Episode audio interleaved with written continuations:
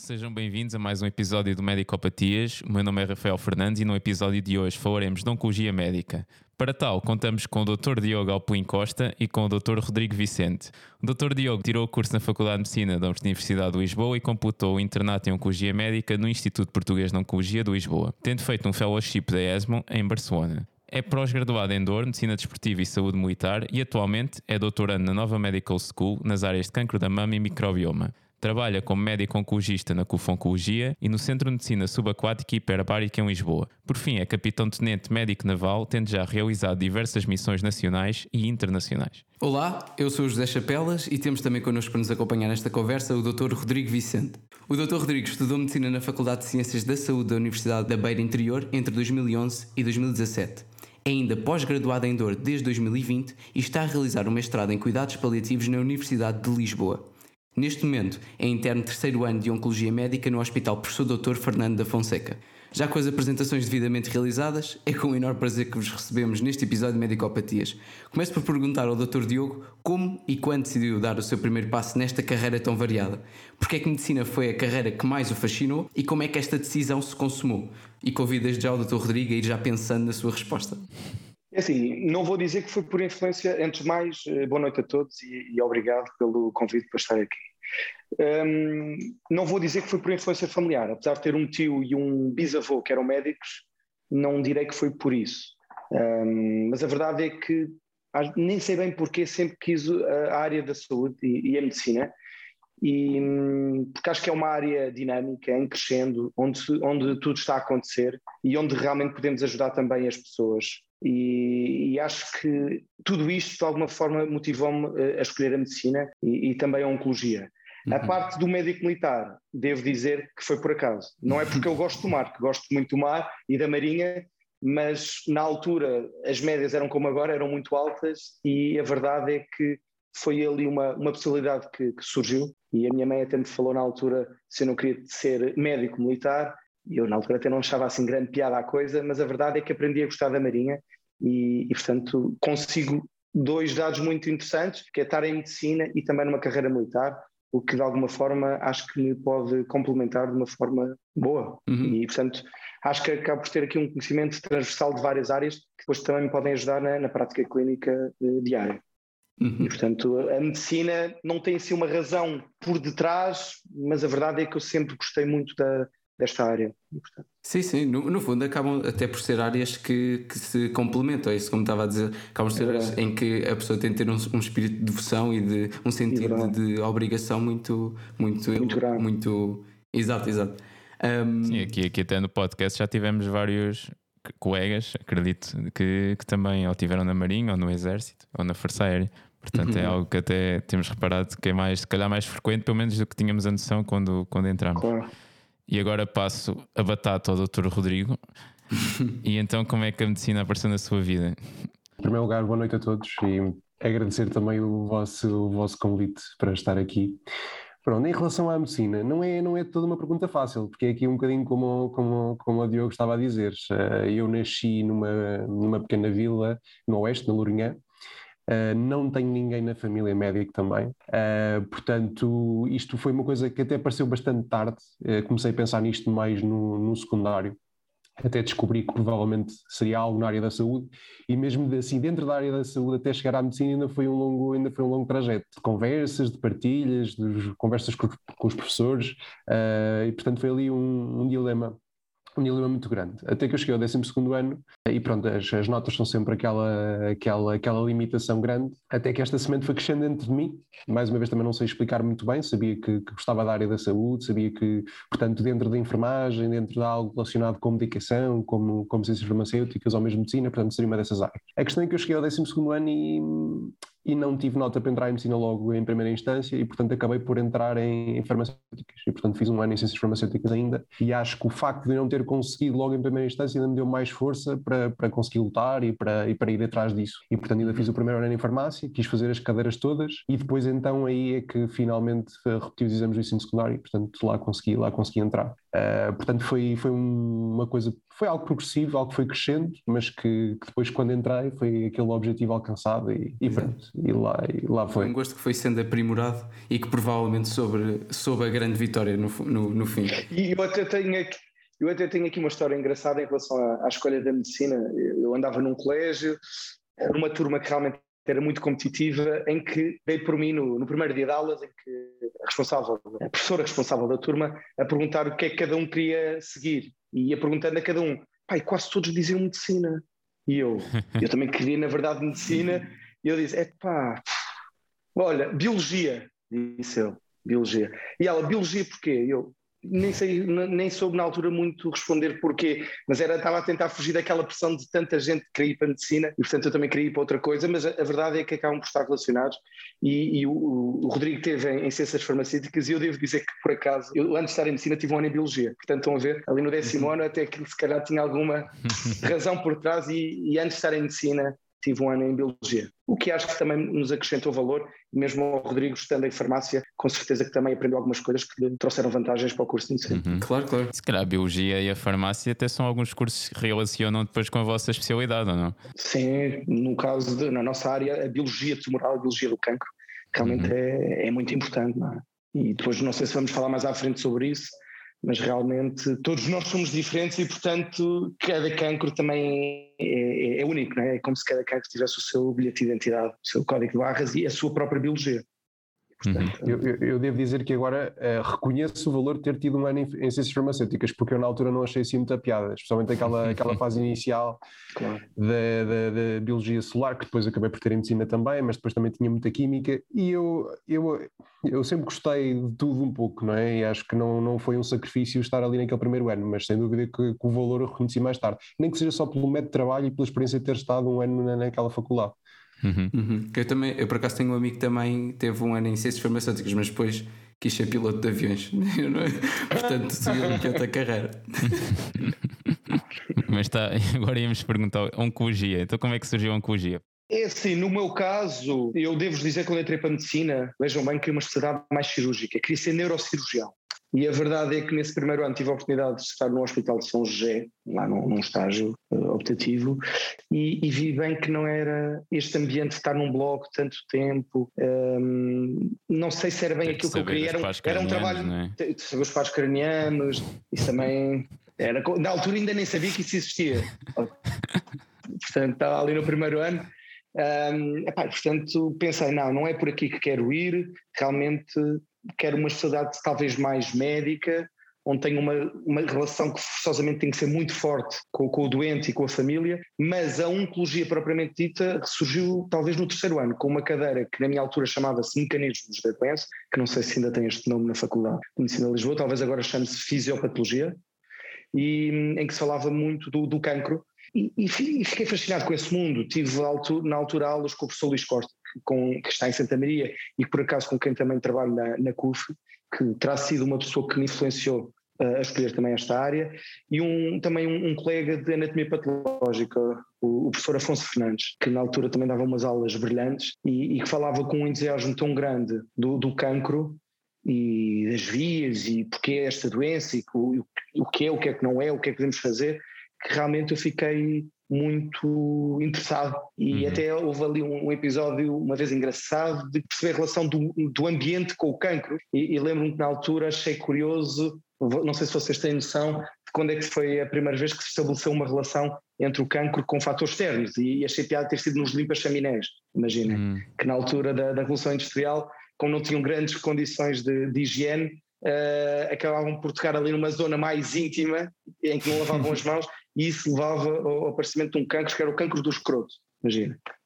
E, e eu achei piada estas coisas, não é? Esta relação desta doença tão estranha, tão difícil de entender e, e a relação com, com fatores externos e intrínsecos do próprio hospital. E, e, também o facto de o oncologista, e o Rodrigo está a ver isso ah, durante a especialidade, acaba por ter que saber eh, muitas coisas de várias áreas, tem que saber de uhum. farmacologia, tem que saber de biologia, de genética, de medicina interna, de infecciologia, doentes que também têm muitas vezes associado uma patologia psiquiátrica. Portanto, tem que ser aqui um bocadinho uh, orquestrar tudo isto. E ainda por cima, depois um tem que falar com os holístico, e ainda por cima, depois tem que falar com os cirurgiões, com os radioterapeutas nas reuniões multidisciplinares. Portanto, acaba por ser aqui um, não querendo dizer que nós somos os melhores que não somos, que todos nós somos importantes, mas acaba por ser um maestro de, uhum. de uma música que tem que correr bem, ou tendencialmente bem, não é?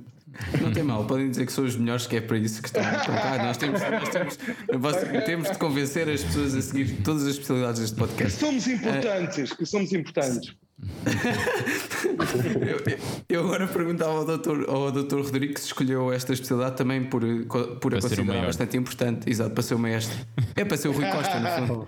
Olha, boa escolha, boa escolha, gosto da coisa. Bom, em relação à oncologia, à escolha da oncologia, é mais uma questão interessante da minha vida. Isto porque, bom, eu à medida que fui passando pelas especialidades, à medida que vou fazendo os anos uh, e fui passando pelos anos da faculdade, pá, sempre fui mega entusiasta. E eu passava pela gastro e dizia, ih, bem fixe, queres ser gastroenterologista? Depois passava por pneuma, ih, eu quero ser pneumologista. E depois passava por cirurgia e quero ser cirurgião. E então uh, isto foi, foi muito interessante. Depois chega ao fim. Aliás, eu só tinha duas especialidades que eu, que eu diria à partida que não escolheria, que é pediatria e psiquiatria. Pronto, essas duas escolheria, mas por uma, uma questão de não, não, não simpatizar muito. Uhum. Mas mesmo assim, uh, não, não era assim uma coisa que eu, que eu escolhisse, vá, totalmente. uh, até quando, que, teve, quando teve uh, em psiquiatria, foi tipo, ah, até gosto. Não, estudar psiquiatria, estudar psiquiatria até, até, até gostei, eu, por exemplo, gostei de estudar psiquiatria, agora o dia a dia não é fácil.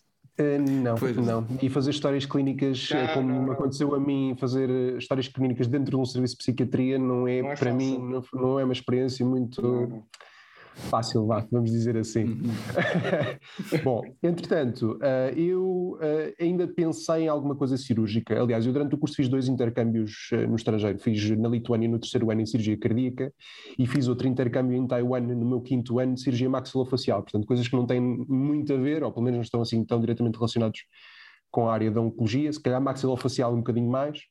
Um, Hum, porque eu achava que, pronto, provavelmente cirurgia poderia ser um caminho. Mas a verdade é que, ao chegar ao sexto ano, percebi que uh, o meu futuro não seria na, numa especialidade cirúrgica, mas sim numa especialidade médica. Uhum. E aí tinha mesmo que ser pelo gosto que existe na relação com o doente, pela gestão do doente, pelos, pelos aspectos clínicos, o seguir o doente. Uh, a empatia, portanto, toda a dinâmica de uma relação médico-doente e o que isso, o que isso envolve, portanto, teria que ser mesmo algo relacionado com uma, com uma especialidade médica. Depois, dentro das especialidades médicas, depois aí foi a escolha mais difícil, portanto, entre a pneumo, a gastro, a nefro, a onco, a medicina interna, uh, e portanto aí pesaram vários, vários aspectos. E em primeiro lugar o dinamismo da especialidade, e aí ninguém tira o dinamismo da especialidade da oncologia, portanto é das especialidades mais dinâmicas que podem existir, mesmo do uhum. ponto de vista teórico, mais e além de dinâmico também tem um quê muito grande de complexo, não é? E essa complexidade é desafiadora ao mesmo tempo. Uhum. Uh, o estudar a oncologia, o, os mecanismos, como o Diogo já disse, e depois um outro desafio muito grande, que é o oncológico, portanto a parte social, a parte pessoal, a parte psicológica, portanto Exato. toda a área em si eu acho que é, é, um desafio constante e, era, e foi à procura disso que eu, que eu fui. E, portanto, depois até conheceste, é, depois, meu... depois até conheceste um oncologista num estágio que fizeste que Sim, uma coisa que não teve no meio da minha, no meio da minha dispersão, uh, acabei por fazer um estágio uh, no meu quinto ano de, de medicina hiperbárica e subaquática uhum. e curiosamente foi lá onde eu conheci o Diogo.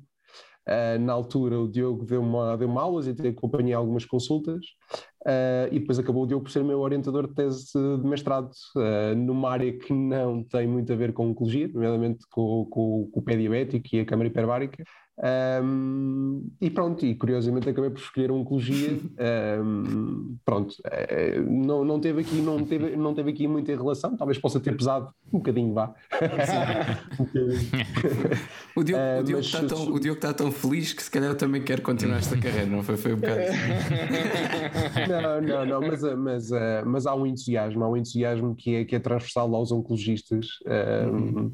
mais por este, por este dinamismo e, portanto, é contagiante contagiante, é contagiante. Mesmo quando eu falei com algumas pessoas do meu serviço e de outros serviços, uh, quando eu também tive a oportunidade de passar no meu ano comum pelo serviço de oncologia médica, neste caso do, do Hospital dos Capuchos, uh, gostei, gostei bastante. E portanto foi todo, todo, todo um conjunto de estímulos e que me levassem a escolher a especialidade. Uhum. E depois como é que foi o internato? Ou como é que está a ser o internato de oncologia? Como é que tem assim uma semana normal ou é algo que vai rodando consoante o sítio onde está? É assim, eh, o, o internato de oncologia é muito, é muito, pode ser bastante diferente dependendo dos sítios onde nós o façamos.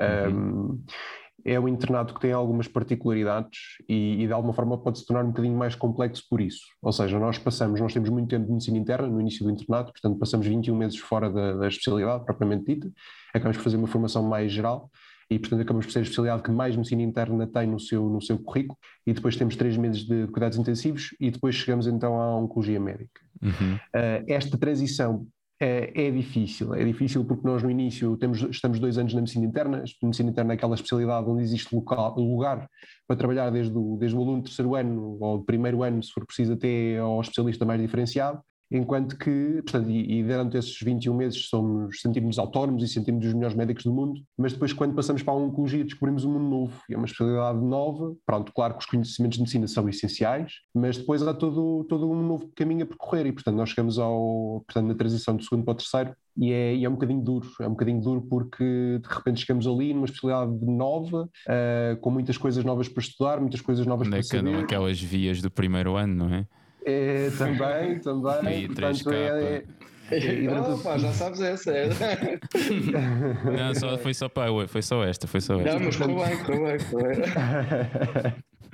E portanto, durante o terceiro ano andamos ali a correr um bocadinho um, pronto, para tentarmos ao máximo integrarmos. E portanto também é uma questão de meses, vá, até, com, até com começarmos a, a, pronto, um bocadinho mais integrados na especialidade e depois uhum. a partir daí acaba por ser muito, um, pronto, a partir daí é só oncologia. Temos os tais uh, quatro meses agora com o novo currículo de hematologia, temos dois meses de radio-oncologia, depois dentro da oncologia as, as diversas áreas pelas quais vamos passando.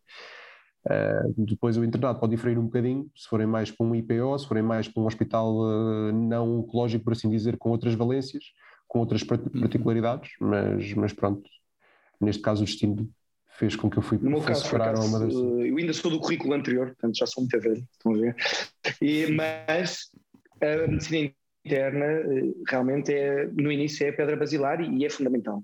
Qualquer oncologista tem que ter conhecimentos de, de medicina interna. Uhum. E na altura fiz 18 meses, mas no IPO a particularidade que se calhar o Rodrigo não teve, porque ele grande parte dos estágios, destes estágios iniciais, terá feito no hospital de origem, no Fernando Fonseca, a medicina interna, fizeste lá, os cuidados intensivos não sei se também fizeste lá, uh, os cuidados intensivos...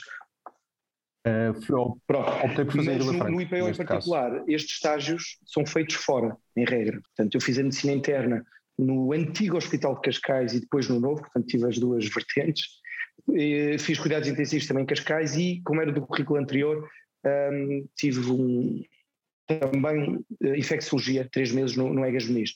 E, portanto, quando cheguei ao, ao IPO no terceiro ano, vindo de vários hospitais com, este, com estes estágios.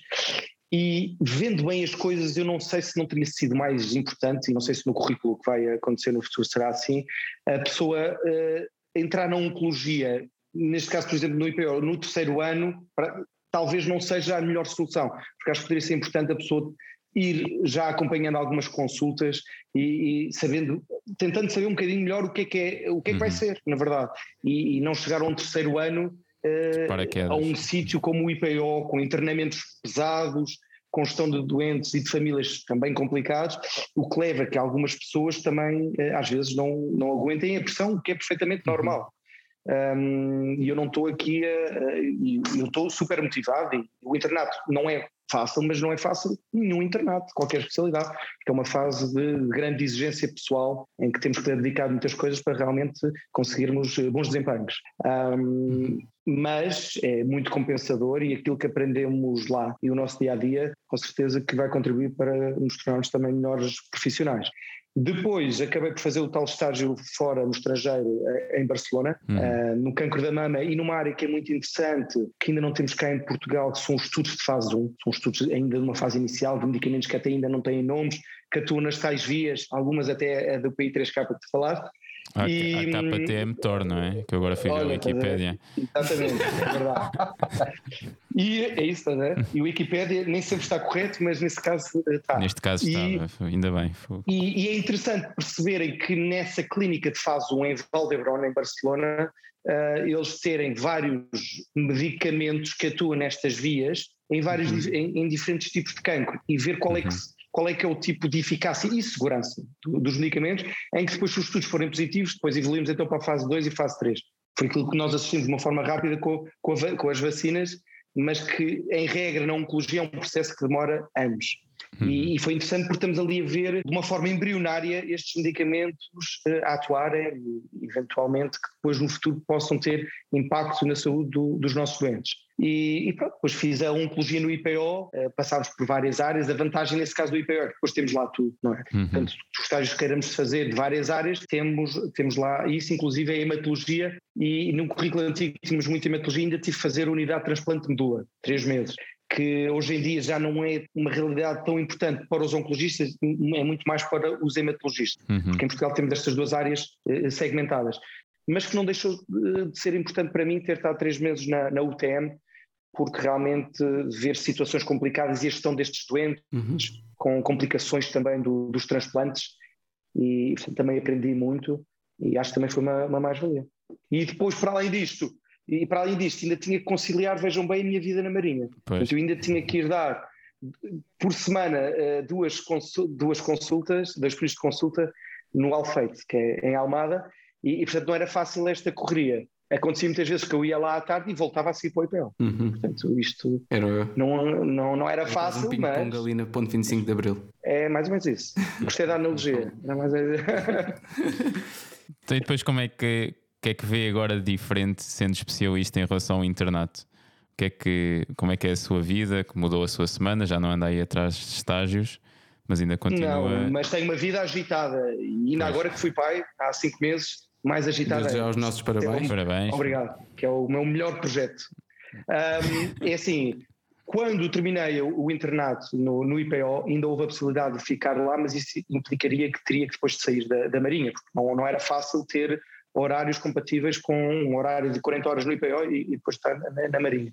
Entretanto, depois surgiu o convite de abraçar este projeto da CUF Oncologia e, e que estou lá desde 2016 e, e estou feliz e, e, portanto tenho muita atividade lá e consegui manter uma atividade também interessante na Marinha que é a tal medicina uh, hiperbárica e, e subaquática que de alguma forma em alguns casos também está ligado à oncologia, o que não deixa de ser interessante, e a outras áreas.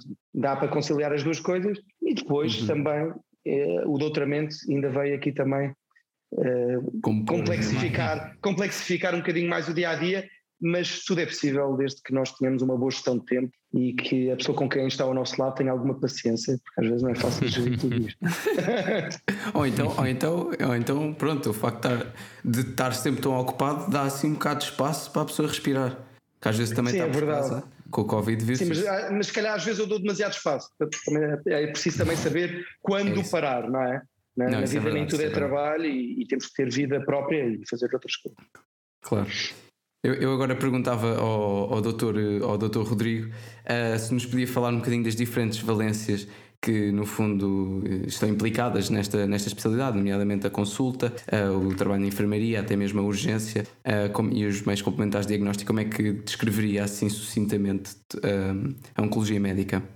Pronto, lá está. Esta, esta, esta pergunta vai se relacionar muito também, e falando obviamente aqui do internato, depende muito do sítio onde nós passamos o internato e depende do sítio onde nós também trabalhamos, e pode haver algumas diferenças. Em alguns hospitais mais periféricos, como é o, como é o caso do Madeira Sintra, que não sendo periférico acaba por ser, um, nós funcionamos mais em modalidade de hospital-dia. Antes do Covid tínhamos uh, quatro camas de internamento que, que servem mais de apoio, uh, portanto, a algum, a, em termos de gestão doente com alguma toxicidade ou com, com pronto, que exige no fundo algum tipo de uhum. internamento, mas a gestão de, de doentes, pelo menos lá no sítio onde eu estou, é sobretudo em contexto hospital de dia, portanto é sobretudo consulta, uhum. uh, portanto a atividade diária é sobretudo muita consulta, uh, as reuniões multidisciplinares, Uh, e aí temos reuniões multidisciplinares de todas as áreas, nomeadamente mama, pulmão, uh, digestivo, uh, ginecológico, cabeça e pescoço.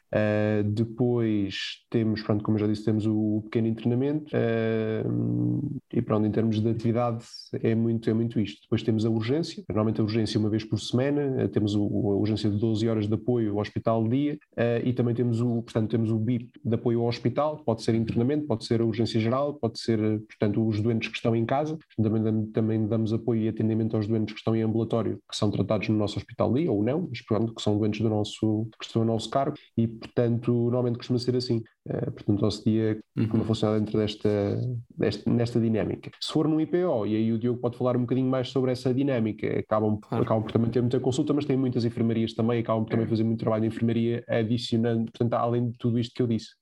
É, no, no IPO, como não temos a, o apoio da medicina interna, quem faz e quem vê os doentes e gera estes doentes é, é muito a oncologia, não é? Daí a importância dos estágios que fizemos previamente. E, portanto, temos um internamento com muitas camas, que é um internamento pesado, está dividido por várias equipas, mas em que os internos e os especialistas são, são quem vê os doentes e claro que se precisar do apoio de outra especialidade poderão pedir, mas quem gera o dia a dia dos doentes internados são os oncologistas no pavilhão da medicina, porque nós também temos o pavilhão da, da cirurgia, em que estão os colegas da, das áreas médico-cirúrgicas ou, ou, cirúrgicas. O IPO tem esta vertente de, de termos lá quase tudo, não é? Uhum. E depois tem muita consulta também, e há, e há diferentes consultas para, para os diferentes tipos de, de tumores, as reuniões multidisciplinares, que são tão importantes na, na, na oncologia e, e, tem o serviço de atendimento não programado, ou seja, em que qualquer doente do IPO, se tiver alguma uhum. intercorrência, tem a possibilidade de, em qualquer dia, 7 dias por semana, 24 horas, de, de ir ao IPO e será atendido por, por alguém que está lá por uma, por uma equipa. E, portanto, os internos também fazem, e ainda bem, uh, estas urgências sempre acompanhadas de um, de um sénior para lhes dar alguma segurança também no que estão a fazer. Uhum. Isto é na, na vertente que eu estive no IPO. Na CUF, a parte do treinamento é um bocadinho um dele mais à inglesa, ou seja, temos camas de medicina e de cirurgia e, portanto, a oncologia uh, dá mais apoio de. Se houver algum, se for preciso o apoio da oncologia, alguma dúvida, podemos ir uhum. lá. Uh, por vezes é um, é um seguimento misto no internamento, portanto, às vezes não é assim, há ali uma, uma separação uh, térmica, mas a verdade é que temos muitos internistas que dão esse background de, de apoio. Uh, e também temos hospital dia, como, como existe no, no IPO, e, e, temos muita atividade de consulta e, e, também reuniões multidisciplinares, que mais recentemente, ainda bem, na CUF, temos agora reuniões multidisciplinares para cada tipo de grupo de tumores. Portanto, uhum. o que é bom, porque significa que temos em cada reunião multidisciplinar cirurgiões dedicados àquela área, radio-oncologistas, oncologistas, anatomopatologistas, radiologistas, o que é ótimo para os doentes e para quem faz estas áreas, porque isto que vai acontecer no futuro é, é quando é possível, se calhar nos hospitais periféricos é, é mais difícil porque há menos pessoas, é esta segmentação por áreas, não é? Portanto, termos um oncologista que faz uma, duas, três áreas. Uhum. Eh, e é normal que isso possa ser execuível quando temos mais recursos humanos para, para, para que isso seja uhum. assim, não é? Então diria, diria, que também uma boa parte da função do oncologista é dar apoio a outros colegas também de outras especialidades no, internamento, na, na CUF, é mais assim, mais assim. Mas uh, no IPO, não. Quem assume o internamento são os oncologistas, o internamento da, da medicina. É? Uhum. Portanto, tem, tem esse peso maior e é uma grande responsabilidade.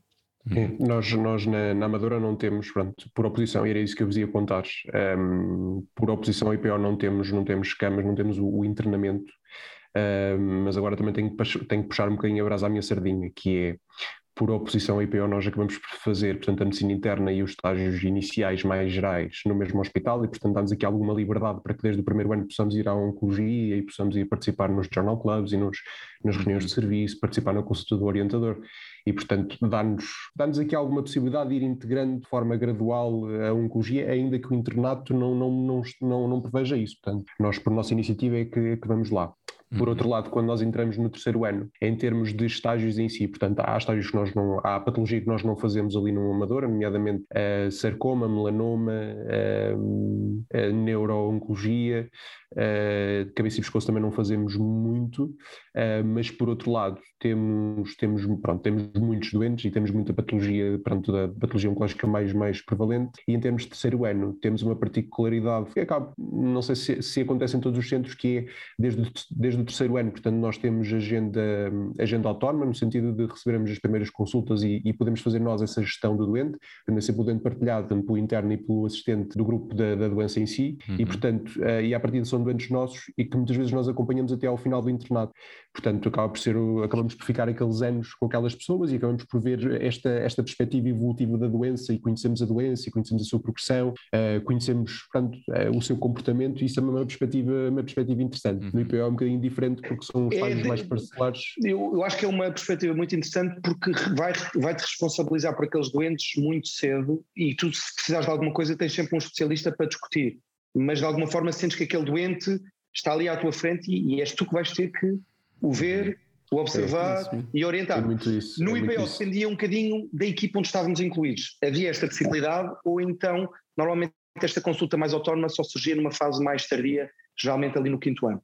Uhum, ou okay. até podia não surgir, mas uh, julgo que esta modalidade que acontece no Fernando Fonseca, um, que é geral lá, acho que é, é, é, interessante, porque o interno sente que tem ali grande responsabilidade e que vai ter que gerir o doente, sabendo que se precisar de alguma coisa tem o apoio do, isto, do, dos outros especialistas. É, isto no início é um bocadinho difícil porque... Pode ser assustador, é, mas, é, é, mas no final depois agradecem. É, interessante, mas é assim, isto também dá-nos aqui algumas dá-nos aqui algumas coisas que é, um, quando recebemos a primeira consulta, pronto, isto é, quase um mote para, para também irmos estudando aquilo que estamos a fazer e portanto nós recebemos aquela primeira consulta, sabemos que temos aquela pessoa, estudamos o processo, estudamos aquilo tudo, discutimos com o assistente, estudamos toda a teoria e, portanto, quando nós fazemos a consulta já vamos com tudo preparado, já sabemos o que é que vamos fazer, já sabemos quais é são os uhum. próximos passos.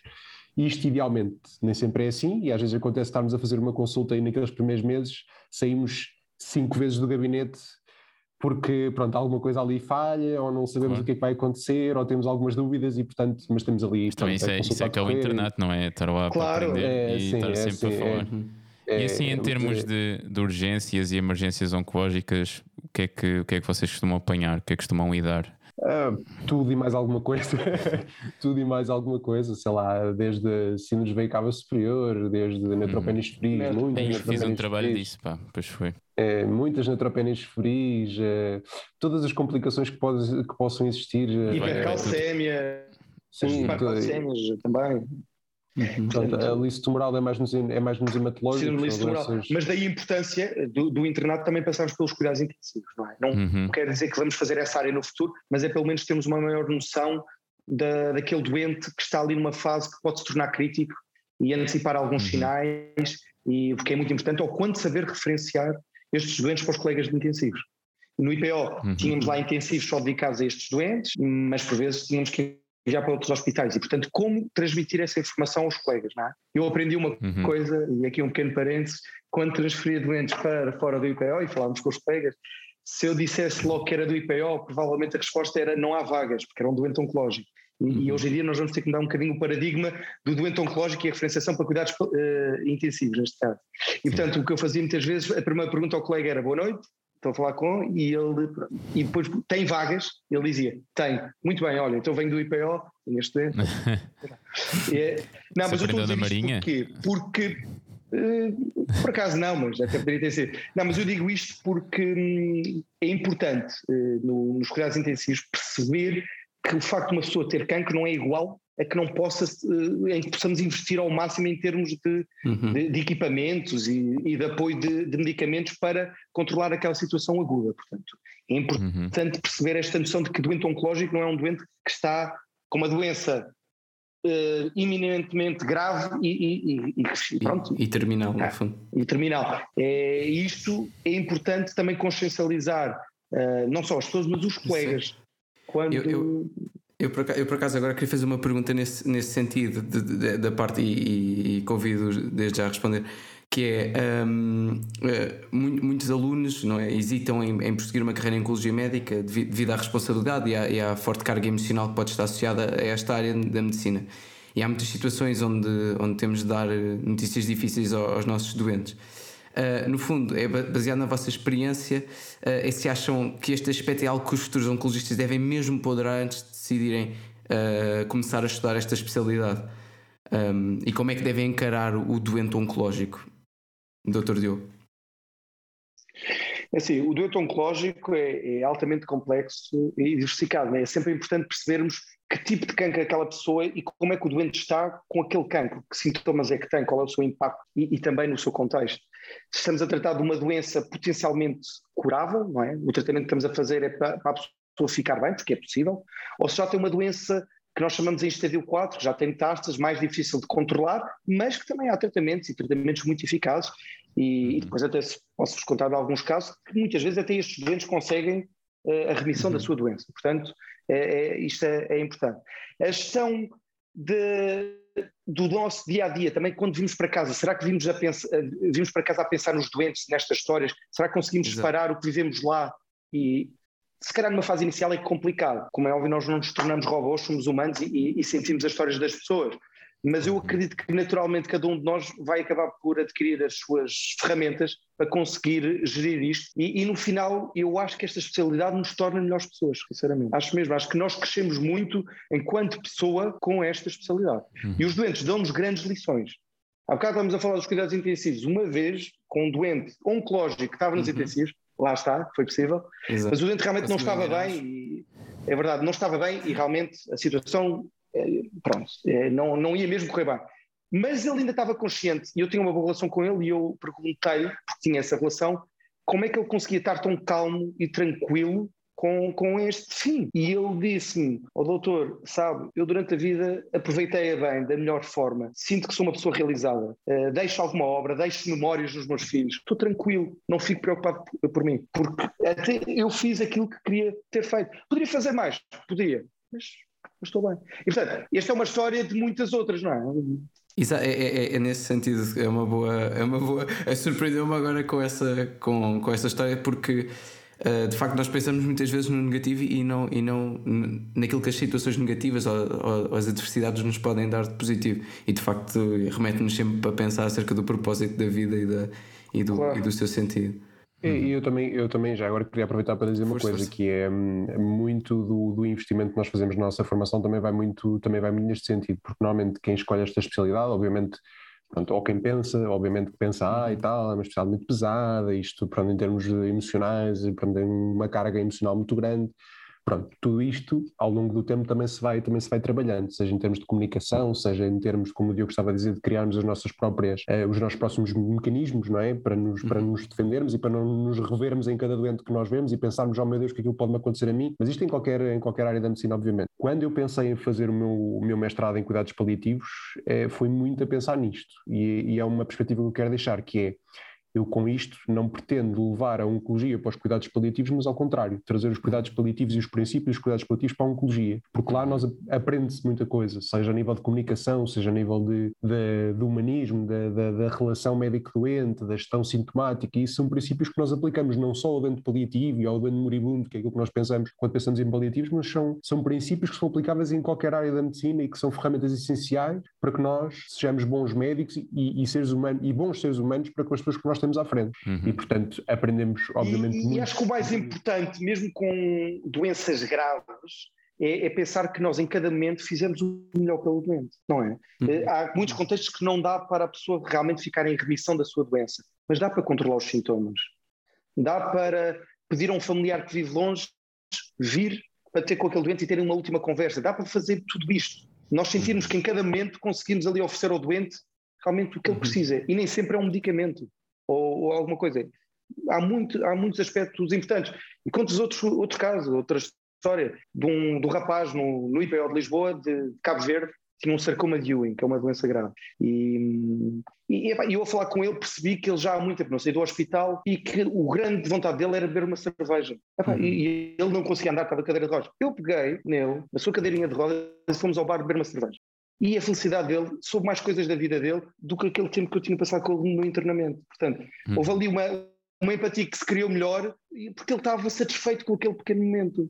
E, e lembro-me que quando cheguei ao internamento, uma colega mais velha, experiente em sarcomas, que soube disto, disse-me: Tu acabaste de dar o melhor tratamento a este doente. Não foi quimioterapia, não é errado a terapia, foi isto. Foste, pá, conviveste com o doente, foste satisfazer um desejo que ele tinha. Pá. Exato.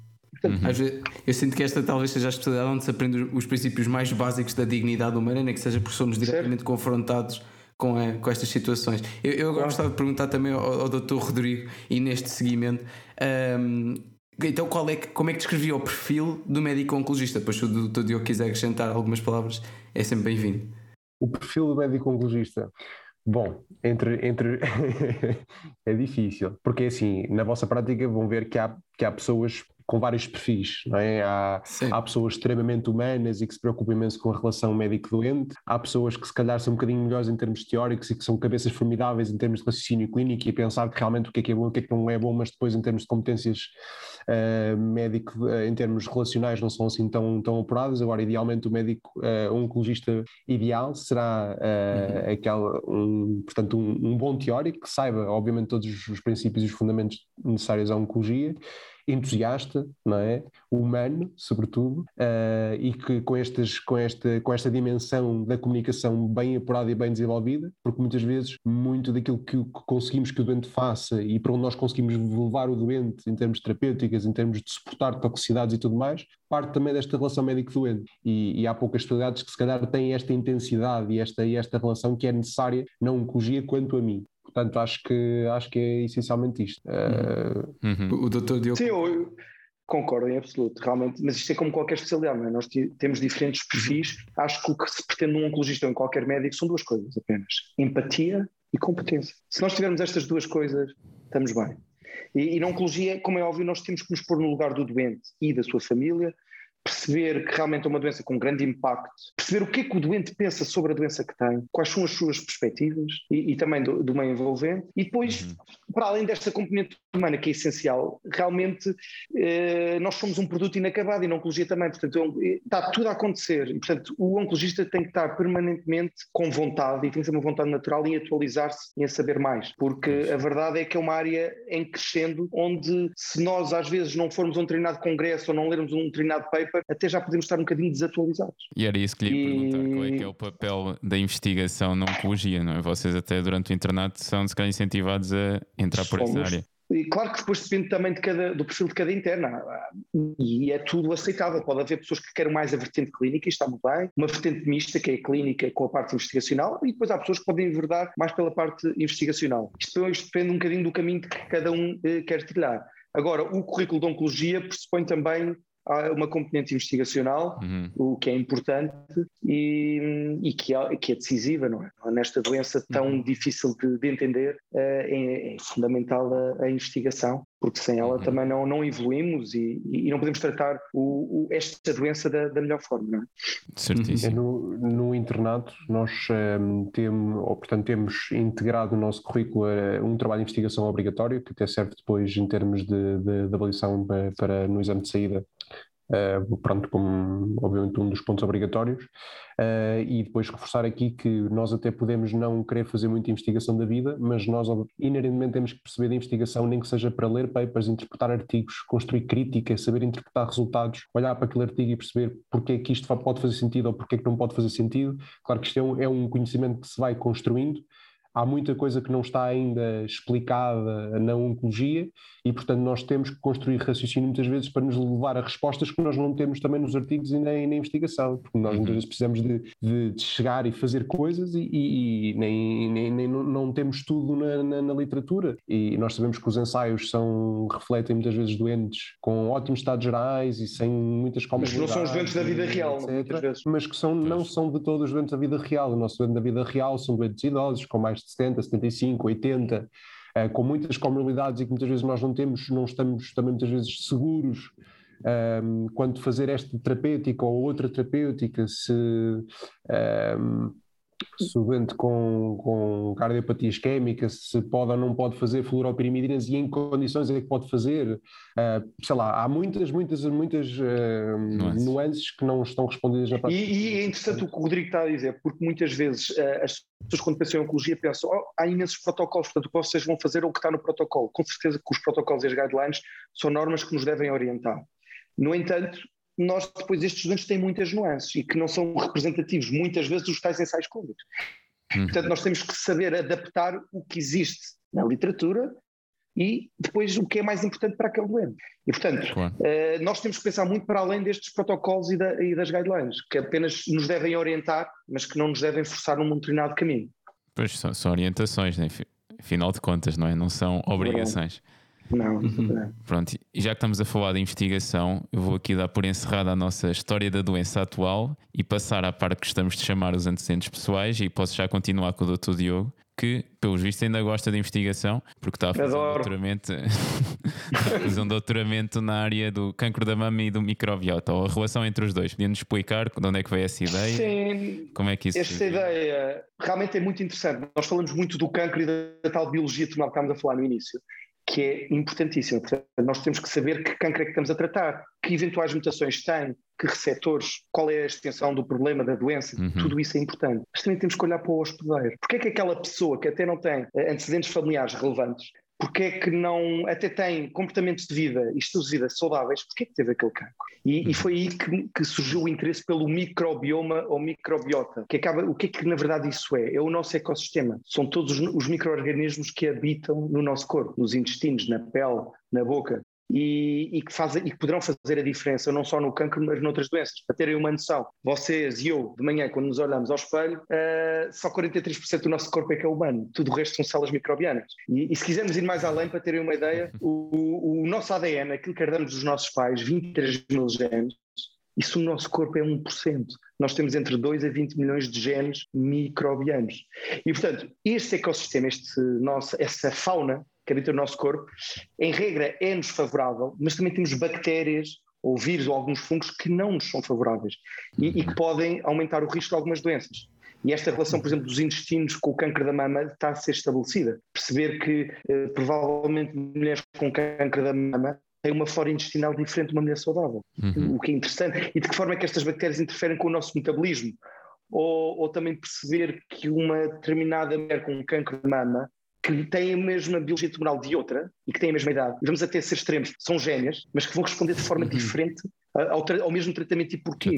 Porque este microbioma pode interagir de uma forma positiva, negativa, em termos de eficácia e toxicidade, e, e, portanto, cada vez mais temos que mudar o paradigma, não é tratar o cancro da pessoa, mas a pessoa que tem o cancro. Mas isto também serve para outras, uh, outras doenças. Portanto, é olhar uhum. também muito para o hospedeiro e não só para aquelas células malignas. E, e portanto, Exato. eu estou a tentar perceber esta relação dos intestinos e da flora local, que também existe na mama, uhum. com, com este processo de, da carcinogênese e perceber até que ponto uh, este microbioma pode interferir com, com a ação dos medicamentos. E, estou fascinado. Mas isso, mas isso é mais. Então, é, a sua investigação é mais no sentido de prognóstico e de, e de terapêutico, ou também pode servir, por exemplo, para, para estadiamento ou para, até mesmo para diagnóstico precoce? Pronto, é um estudo de caso-controle, ou seja, nós vamos okay. pegar em 60 mulheres, neste caso saudáveis, e 60 mulheres doentes com cancro que nós chamamos localmente avançado, em que antes de serem operadas têm que fazer um tratamento que nós chamamos de tratamento neoadjuvante. E o que nós vamos tentar perceber é, a primeira pergunta, há ou não diferenças entre estes dois grupos? E depois na, no, no, subgrupo de mulheres doentes, vamos avaliar o microbioma em diferentes fases, ao diagnóstico, antes da cirurgia, depois da quimioterapia e antes da cirurgia, ah, okay. e depois na altura da cirurgia e tentar relacionar a resposta que obtiveram ao tratamento, porque nós conseguimos ali ter, em termos palpáveis, a resposta, porque se imaginarem que uma mulher quando é operada se tirou o, o tal cancro, nós conseguimos ver na peça cirúrgica qual foi a resposta que aquele tratamento levou naquele, naquela mama. Se solta lá o esqueleto, ou se ainda havia alguma doença residual. E então tentar perceber Aquelas mulheres que nós achámos que iam responder tão bem, porquê é que não responderam? Será que tem aqui uhum. algumas diferenças? Uhum. E isto é fabuloso uh, perceber este mundo ancestral, mas que agora é novo para nós. É verdade, é verdade. Do, não, do nós microbioma. Somos, nós somos seres multicelares, mas ainda somos feitos de células, não é? Portanto, é nesse É, é, e é interessantíssimo isto. É, de facto, Estou fascinado. Bastante... Exato, é bastante eu fascinante. isso vai ser mais que perceptível. É... Sim, sim. Um, eu, eu agora gostava, de, no fundo, de perguntar ao Dr. Rodrigo uma coisa. Desde os seus 16 anos e ao longo do curso que trabalhou uh, num restaurante na sua terra natal, o que é que este trabalho representa no seu passado e no seu crescimento pessoal e se acha que todas as pessoas deveriam realizar um part-time durante o curso?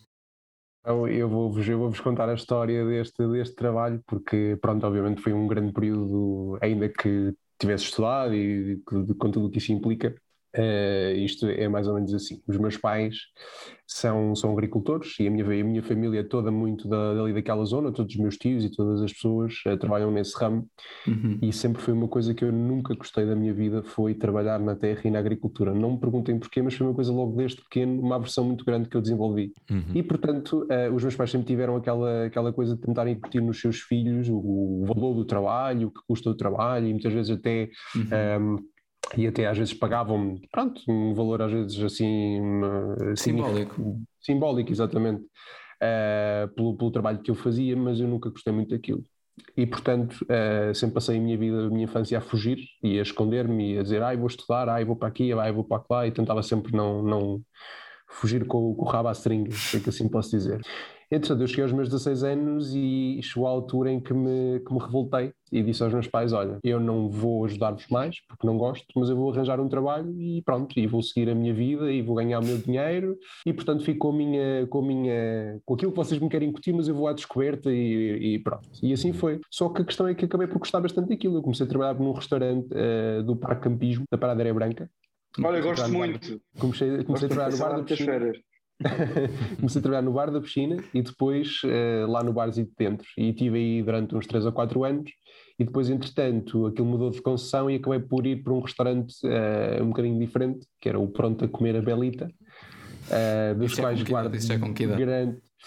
portanto, isto deve ter sido aí com uns 18, 19 okay. por aí, pronto, foi mais ou menos aí o, o, momento da transição e aquilo era um restaurante familiar e portanto com uma senhora que, que basicamente, pronto, eu não sabia fazer grande coisa, não é? Trabalhava ali no, no, no bar, depois então passei para o restaurante e era uma dinâmica um bocadinho diferente, mas aprendi muita coisa uh, e era uma família com quem eu me, pronto, fiquei com um contacto muito próximo e gostava imenso e eu digo se eu não estudasse medicina eu tinha, tinha ido para a restauração e tinha, tinha comprado um restaurante provavelmente e seria o ramo que eu, que eu, que eu, que eu teria escolhido. E aí também tive uma experiência muito, muito interessante porque eu cheguei a fazer estágios de medicina familiar na minha, na minha terra e aí é que se vê hum, muitas vezes esta, estas dinâmicas, que é, eu, eu lembro-me de estar a acompanhar consultas uh, com a médica assistente lá e de estar a, acompanhar consultas com pessoas que eram as mesmas pessoas que eu servia à mesa no, no restaurante. E portanto, imaginem só o que é a cara daquelas pessoas como o rapaz que serve à mesa e depois de repente está ali ao lado da médica e a acompanhar a consulta e imaginem que o modo, o trato das pessoas muda completamente. É uma coisa, é uma coisa surreal. E portanto aí também vemos um bocadinho,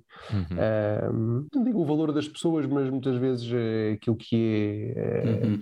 o trato para com o empregado de mesa que não tem valor nenhum porque é empregado de mesa, mas que depois eh, está a ser médico no, no, centro de saúde e aí já tem todo o valor do mundo. E portanto uhum. aí, aí há um grande. Olha, eu não sabia, não sabia que tinhas trabalhado num restaurante, claro. Mas olha, acho que é esse verdade. trabalho também te trouxe provavelmente vantagens para a tua profissão enquanto médico, não é? Na relação com as pessoas, saber percebê-las, ver o contexto, ouvi-las, não é? Portanto, esse trabalho que tiveste no restaurante, também, eventualmente, como tinhas contacto com o público, uh, acabou por te dar ali eu, eu acho, algumas. Eu acho que pode, pode ter tido aqui a sua, pode ter tido o seu papel, ainda com um pouco inconsciente, mas, mas sempre foi uma coisa que eu gostei muito, foi de interagir, de comunicar, de resolver problemas, porque os problemas eram muitos, uh, e portanto acho que foi sempre uma dinâmica que eu fui mantendo, e obviamente que acho que isso agora... E eu que quando... tive um restaurante biológico, sabias dessa? Ah, isso eu não sabia. ah, quer dizer, tiveste sim. É verdade, é verdade. Nunca cheguei, nunca tive com um primo meu que é cozinheiro, Pronto, entretanto fechou, porque assim, ninguém abre um restaurante Eu acho, eu acho que o Dr. Rodrigo está um bocadinho triste por não ter, não ter trabalhado lá. Agora está um Pronto, não, se eu soubesse, se eu soubesse, olha. Mas é quem sabe, quem sabe o que reserva o futuro. Quem sabe o que reserva o futuro. Mas pronto. Não, era o meu primo que era cozinheiro e, e, pronto, e na altura surgiu essa possibilidade. Só que abrir um restaurante de comida biológica saudável em Alcochete pá, se calhar não joga muito bem, não foi uma grande ideia. Quem vai ao Alcochete está à espera de ir para grandes restaurantes, comer ali grandes pratos com, de carne e etc. E ali se calhar não foi a melhor uh, quem ideia, sabe, mas, mas quem, é sabe, quem sabe, Diogo, se não abrimos um restaurante chamado O Oncologista. Olha, estás a ver? e, era, e, era, e, era, e, a principal ideia era mudar o microbiota dos seus clientes e prevenir o cancro. Isso sim. É. Buscar aquilo que eu ia, estás a ver? Exatamente. Ah. Não, era um tratamento adaptado à microbiota de cada um, estás a ver? Isso é que era. Olha, está aqui a surgir uma ideia de um sim, futuro sim. negócio. Eu quero uma cota. Uh, tá também bem, convido tá já bem, tá. a Rita, digam, verbalizem já. Um, eu, eu agora, se calhar, uh, dava a palavra ao Rafael, que ele está aqui ansioso por fazer uma pergunta. Ah, obrigado, oh. Zé. Muito obrigado. Não, não, então, se quiseres eu faço. Não, eu não, eu, eu faço, ansioso. eu faço. Não, estava efetivamente a fazer uma pergunta que sabemos que o doutor Diogo, pronto, sendo médico e tenente da Marinha, teve de prestar apoio médico num contexto de verdadeiras catástrofes, como aconteceu na, na Madeira em 2010. E queríamos perguntar como é que foi, como é, que funções é que desempenhou, como é que, consegue, como é que se consegue lidar no fundo com este tipo de catástrofes que deixam marcas profundas numa população e em toda uma área. Desculpem é baixar aqui um bocadinho, um bocadinho, mais duro com um restaurante isto, mas, mas pronto. É verdade. Mas pronto. Mas uh, é assim, isso foi em 2010, altura eu não disse, eu tive que interromper o meu internato um ano. E nesse ano, uh, agora até são dois. Portanto, quem está agora nesta carreira de médico militar na Marinha tem que, tem que dar dois anos à Marinha em termos de missões. E eu então tive que uhum. interromper um ano, eu e os, os outros colegas de curso, e nesse ano nós sabíamos tudo o que houvesse de missões da Marinha, sejam nacionais ou internacionais, provavelmente éramos nós que íamos ser chamados. Agora, esta catástrofe foi na Madeira, ninguém estava à espera disto, e na altura uh, eu soube no próprio dia que ia para a missão. Portanto, eu estava até, por acaso, num congresso, telefone a tocar não sei quantas vezes, atendi e disseram: Onde é que está? Olha, estou em Lisboa, olha, tem duas horas para estar aqui no, na fragata que vamos partir para a Madeira. portanto, na altura vivia com os meus pais, tive que telefonar à minha mãe: Olha, mãe, prepara-me aí as fardas e não sei o quê. E, e pronto, fui a casa e fui e, e, lá fui para o navio. Quando cheguei ao navio, uh, imagina o que é, que é estar num, numa fragata, que é um navio grande, com quase 300 pessoas, em que eu era o único médico, eu e outro camarada, lá chamamos camaradas, e, e com alguns enfermeiros, e quando entrei no navio, vira-se lá o comandante, uh, Dr. Costa, lá tratam por Costa, uh, daqui a cinco minutos quero um briefing da, da área da saúde para aquilo que vamos uh, vivenciar na, na Madeira. E eu, ah, eu não sei nada disto. o que é que eu vou. O que é que eu vou... Do género, epá, ainda sou muito verde, não é? O que é que eu vou agora falar sobre isso? E até porque nós também temos que ver como íamos num navio, não íamos chegar logo lá, não é? Uhum. Portanto, quando íamos demorar um dia e meio, dois dias a chegar lá, e, e foi isso que eu falei. E basicamente aquilo que nós tivemos lá foi um papel muito relevante, que foi o apoio à população, principalmente à população que estava mais isolada, porque nós tínhamos a bordo uh, fuzileiros e, e, ainda outros que são os, os DAEs, que são, como eu costumo dizer, são super guerreiros, e portanto eu tinha que os acompanhar, eu e o enfermeiro, para ir a essas populações mais isoladas, ver se havia algum problema de saúde que nós pudéssemos resolver. Uhum. A verdade é que numa catástrofe destas, uh, situações mais graves e agudas, já não, chega, não chegámos a tempo, e portanto eram situações mais mais fáceis de controlar, uhum. mas em que as pessoas ficavam contentes quando nos viam, porque realmente estavam ali muito uh, assustadas e, portanto, eu, eu e a equipa de saúde servimos ali de ponto para o hospital para aquilo que fosse uh, necessário. Se eu estava preparado, epá, tinha o curso de medicina, mas, uh, mas realmente foi a situação que, que, que, acabou por criar ali o médico e o enfermeiro, uhum. e portanto nós tivemos que realmente uh, improvisar à boa portuguesa e acho que as coisas correram bem e fizemos um bom trabalho. E depois tive outras missões, tive missões desde uh, da NATO no Mediterrâneo e uma mais recente, que é um pequeno parente, que por acaso essa tive pena de não cumprir, e aí eu já era voluntário, que uhum. nós íamos dar a volta ao mundo no navio Escola Sagres, aquele navio uhum. muito bonito uhum. da Marinha Portuguesa, até aquela Cruz de Cristo. Nós íamos fazer a viagem que foi feita há 500 anos do Fernando Magalhães. Nós íamos uhum. fazer uma circunavigação. Uh, íamos passar por sítios fabulosos e, e, por causa da pandemia tivemos que voltar mais cedo. Não foi uma volta ao mundo, foi a volta ao Atlântico. Só demos a volta ao Atlântico. Portanto, quando estávamos na África do Sul, tivemos que voltar para, para cima. E uhum. agora imagina o que é, que é estar 69 dias fechados num, num barco, 140 homens, como gerir isto, e não é fácil. Isso aí, aí tive que ser mais psiquiatra, tive que ser mais psiquiatra. É complicado. Exato, porque isto é importante que siga. Nós, enquanto médicos militares, não interessa a especialidade, mas interessa mais esta vertente do militar. Portanto, eu não fui lá ser oncologista, portanto, tinha que ter noções de pequena cirurgia, de dermatologia, sim, sim. de clínica geral. Portanto, mas é muito interessante, é uma, acaba por ser uma carreira muito diversificada e estas missões às vezes também são, no bom sentido, um pequeno escape. Uhum. Sim, é bom sim, sim. E, e, e, também algo diferente, também algo diferente. Mas uhum. na verdade aquilo que eu gosto de ser é um oncologista. Claro, a tempo, a tempo quase inteiro. A tempo quase inteiro. É verdade, é verdade. Eu, é verdade. eu agora fazia aqui, uh, novamente dirigia-me ao Dr. Rodrigo e pronto, uh, para os nossos ouvintes sabemos que o tema de viagens é bastante debatido nos antecedentes pessoais, mas isso é porque é devido à sua elevada prevalência. Uh, mas há uma viagem que o Dr. Rodrigo descreve como a mais maluca após ter visitado a Guatemala em 2019. Eu gostaríamos só de relembrar que o Medicopatias é um podcast que respeita a liberdade individual de cada um e que não censura a priori qualquer maluquice praticada pelo Dr. Rodrigo, a não ser que se trate de um crime hediondo e aí já não nos responsabilizamos.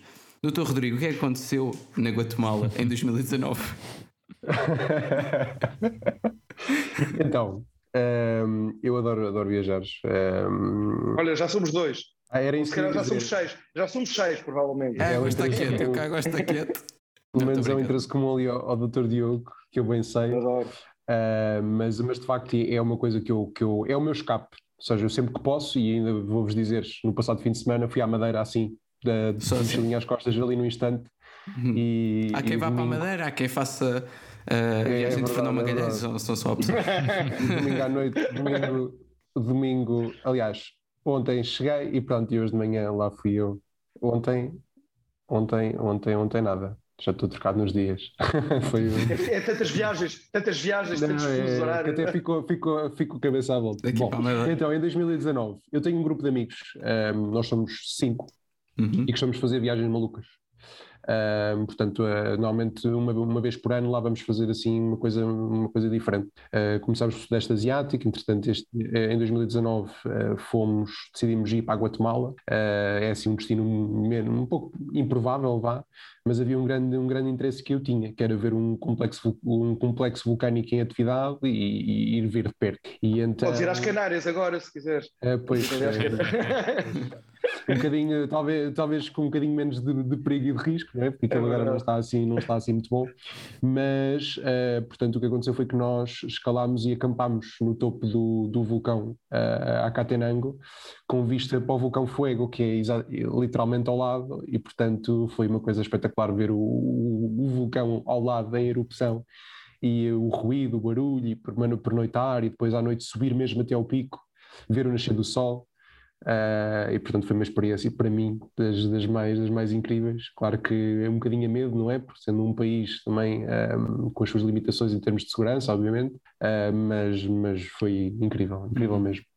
Já que falamos de viagens, isso. Ias fazer alguma pergunta? Não, não, ia só dizer que, pronto, não houve crimes hediondos, então. Mas eu posso-vos contar ah, alguma, alguns crimes mas... não hediondos de algumas viagens minhas. Se quiserem ah, algumas okay. histórias engraçadas. Histórias engraçadas. Então, é assim, normalmente os meus amigos dizem-me que eu a viajar sou o Zé dos filmes. Portanto, isto é só filmes a acontecer. Sim, é, sim. Portanto, não há rotina portanto, há, há, há verdadeiros. Deixa-me aqui. Por exemplo, quando fomos à Croácia, eu também tenho um grupo de amigos e, e nós também viajámos muito. Uh, houve uma viagem que fizemos à Croácia que, na altura, uh, eu até tinha alugado um carro, né? ainda cá em Portugal, com cartão de crédito, mas quando chegámos lá, cadê do cartão de crédito? Eu não, não, tinha, não tinha levado e a verdade é que mais ninguém tinha cartão de crédito e, portanto, nós não conseguíamos alugar a porcaria de um carro e queríamos dar uh, a volta ali à Croácia, não é? E eventualmente ir ali aos países vizinhos. Mas a verdade é que nenhuma das companhias nos alugava um carro sem um cartão de, de crédito. Bem, e nós estávamos realmente ali tristes, ali em Zagreb, Uhum. E aparece uma senhora do nada, pá, isto é mesmo verdade, que vem ter connosco. Vocês não estão muito bem, estou assim um bocadinho triste. Ah, sim. Mas o que é que se passa? Nós contamos então o que é que vai acontecer. Ela, não há problema. Vocês para já hoje ficam a dormir em minha casa com a minha família e amanhã eu arranjo-vos um carro. Pai, foi isto.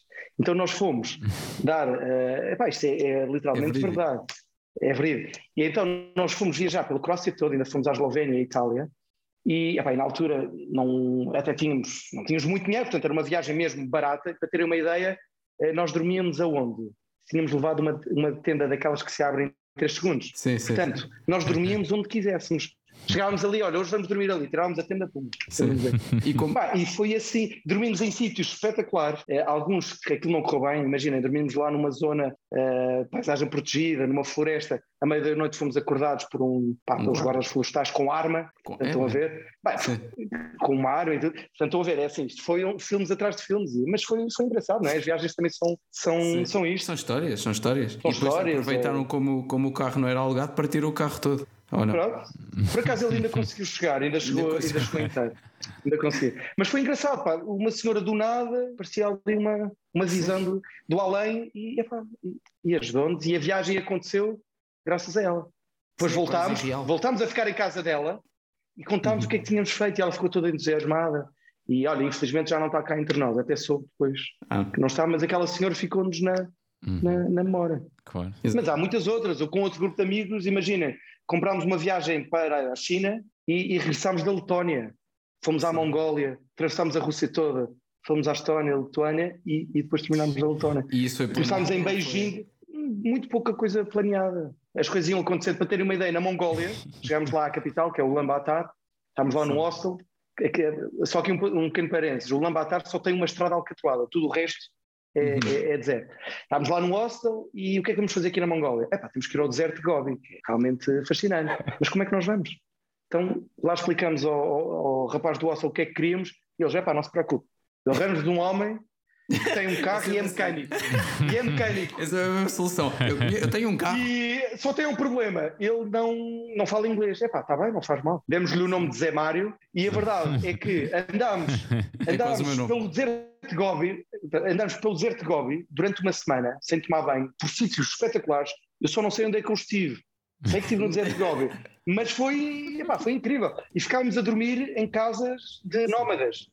Pá, Sim, e com histórias com histórias brutais. Imaginem, na, altura estava até a ler um Sim, livro sobre um- alguém que tinha feito uma viagem na Mongólia e, e dei por nós dentro lá da, da tenda do Guer, que chama-se Guer, lá do chefe, e ele não sabia de nós os quatro quem é que era mais importante. Eles ligam muito a isto, quem é que é o mais importante. E então é que ordenaram-nos por alto.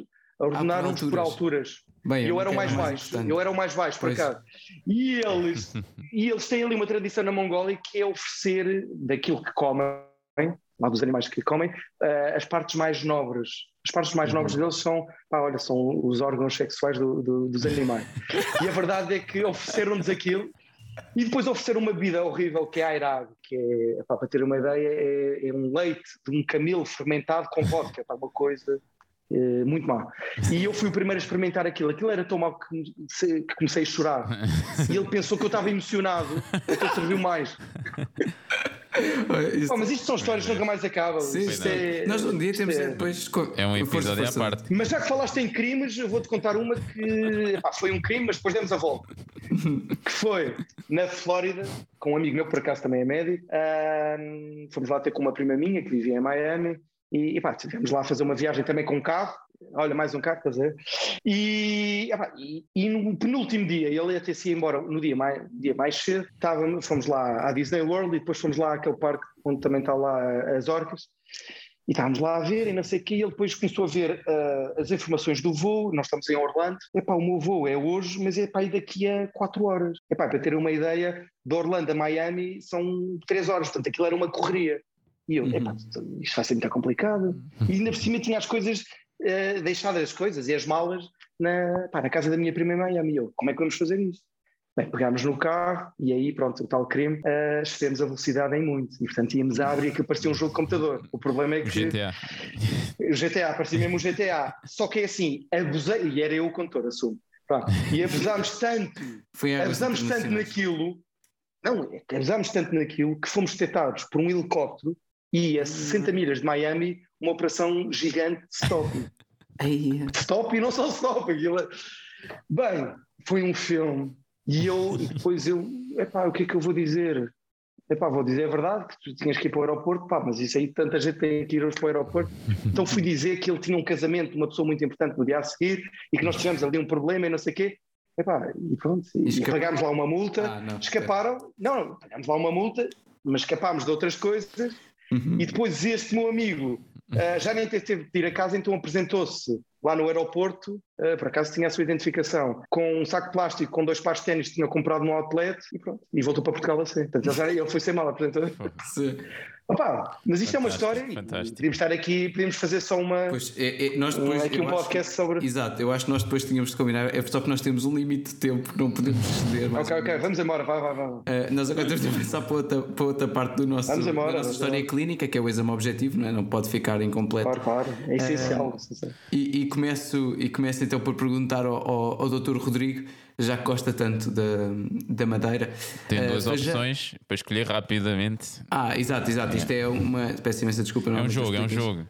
Woody. É um jogo. Escolhem entre duas opções, que normalmente são difíceis de escolher. uh, quase Mas é todos verdade ou consequência? É verdade ou consequência? Não, não, não. Não, não, não. Já vão ver, Isto já é vão ver. Exato, isto é fácil de perceber.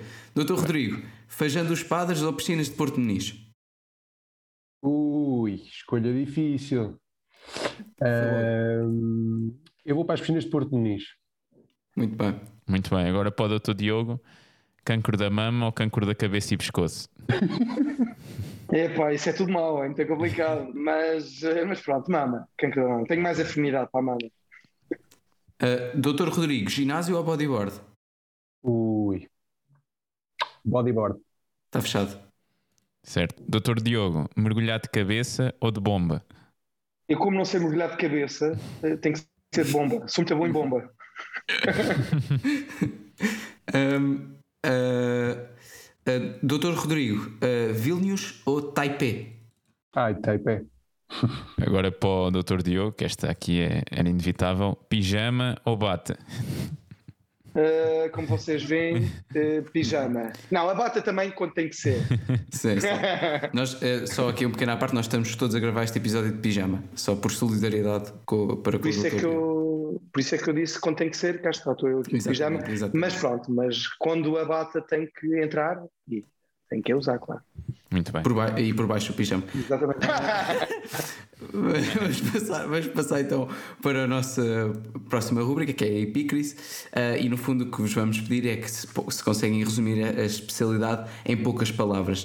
Uh, pode ser, por exemplo, numa frase, uh, de forma a fascinar todos aqueles que ainda estão indecisos após ouvir este episódio. Começo por perguntar então ao Dr. Diogo e depois do Dr. Rodrigo também dirá algumas palavras se querem uma, uma especialidade médica onde tudo está a acontecer, onde vocês realmente podem fazer a diferença, onde podem tentar ser uma fotocópia diferente do passado, ou seja, vocês também trilharem o vosso caminho uh, e eventualmente enverdar pela investigação ou por uma área mais clínica. Esta é uma das especialidades que eu acho que vale a pena e basta ver o entusiasmo deste podcast aqui do, do Rodrigo e meu é e o vosso mesmo, também é para perceberem que realmente somos felizes e contrariar muito aquelas pessoas que quando nós escolhemos oncologia, porquê que foste para oncologia? Porquê? Mas, a, eh, mas a verdade é que é acho que, a vale a pena. É, óbvia. é que a resposta é óbvia. É. Doutor Rodrigo. Rodrigo. Bom, é, eu vou-vos deixar três palavras, que é desafiadora, dinâmica e intensa. Acho que são as, as três que eu escolho. E... Concordo, concordo. Ainda bem. e agora Vamos passar de forma intensa para a terapêutica, onde vos pedimos que nos recomendem um filme, um filme, um livro ou uma música. E posso começar com o Dr. Diogo. Pode ser um filme ou uma série? Ou, ou sim, sim, sim, pode, pode, E pode ser uma música ou um álbum, por exemplo, também. Ok. Série Band of Brothers, do, do Steven Spielberg e do Tom Hanks, que pá, é, é espetacular. É, não sei se vocês já tiveram a oportunidade de ver, que é uma, é acompanhar uma companhia, que é a Easy Company, na Segunda Guerra Mundial, desde a recruta, eles eram paraquedistas, até depois, durante a Segunda Guerra Mundial, com vários episódios, e, e na por cima baseada em fatos verídicos, e aqueles personagens baseados em soldados que tiveram realmente nessa guerra, e é incrível, vale muito a pena. Uhum. Band of Brothers. Uhum. Uhum. Uh, filme. Não, não é preciso. Uh, agora, agora é um livro e depois uma música. Um livro. Um livro pode ser Portugal, a primeira aldeia global, do Martin Page, uhum. que é um inglês que viveu em Portugal, que até quando escreveu o livro, vejam bem, era cego, e, e tem uma perspectiva diferente de um estrangeiro em viver Portugal e escrever sobre a nossa história. Uhum. De, de, falar da importância que Portugal teve na Europa e no mundo e, e, que se calhar a globalização até começou connosco, não é? E, portanto, uhum. vale a pena, não recomendo vivamente. E tem esta particularidade que ele escreveu em Portugal, veio para Portugal viver com a uhum. mulher e com dois filhos, com 50 anos, escolheu ali uma boa zona, a Azóia ali em Sintra, e se calhar ficou tão inspirado que, que escreveu um Sim. livro. Para quem não gosta de história, vale a pena. Para quem gosta de história, uhum. continua a valer a pena. Porque ficou ali com uma perspectiva simples da, da, nossa história, de alguém imparcial, que não é português, mas que veio para Portugal viver. Uhum. Portanto, uh, vale a pena. E Depois, música. música os Bliss, não sei se conhecem, são dinamarqueses. Por acaso tem lá um dinamarquês, um sueco e um, um africano, que é Músicas do Mundo. Uh, pá, é incrível. Se vocês puderem ouvir, Bliss é, é, muito bom para quem viaja. Olha, na Mongólia ouvi muito. Bliss. É, ok. Bliss. E é, uma, uma, é uma música que nos transporta para outras realidades e que nos faz pensar. Gosto muito. E, e, o que é que falta? É a vez do ah, já, já, acho, acho que já foi buscar qualquer coisa. Foi buscar um livro. Então, as minhas, as minhas sugestões. Não, eu já estou cá, eu já estou cá. Mas por acaso fui buscar um livro, confesso.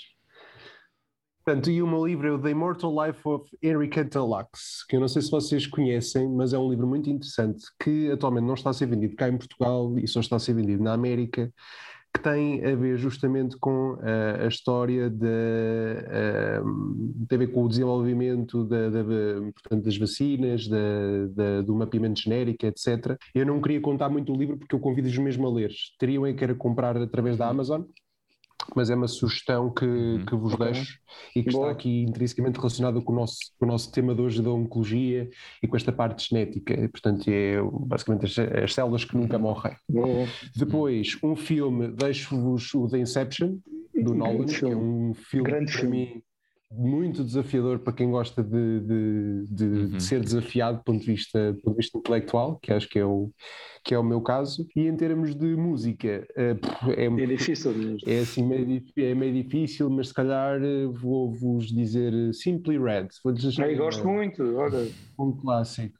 Tenho várias, várias, Gosto Red, muito, desde é. Stars, E desde. Só uma coisa, vocês sei uma música ou um álbum? É que eu falei do grupo, eu não falei em música. Não, pode ser. É, é só algo É como- para as pessoas depois verem e depois elas próprias exploram.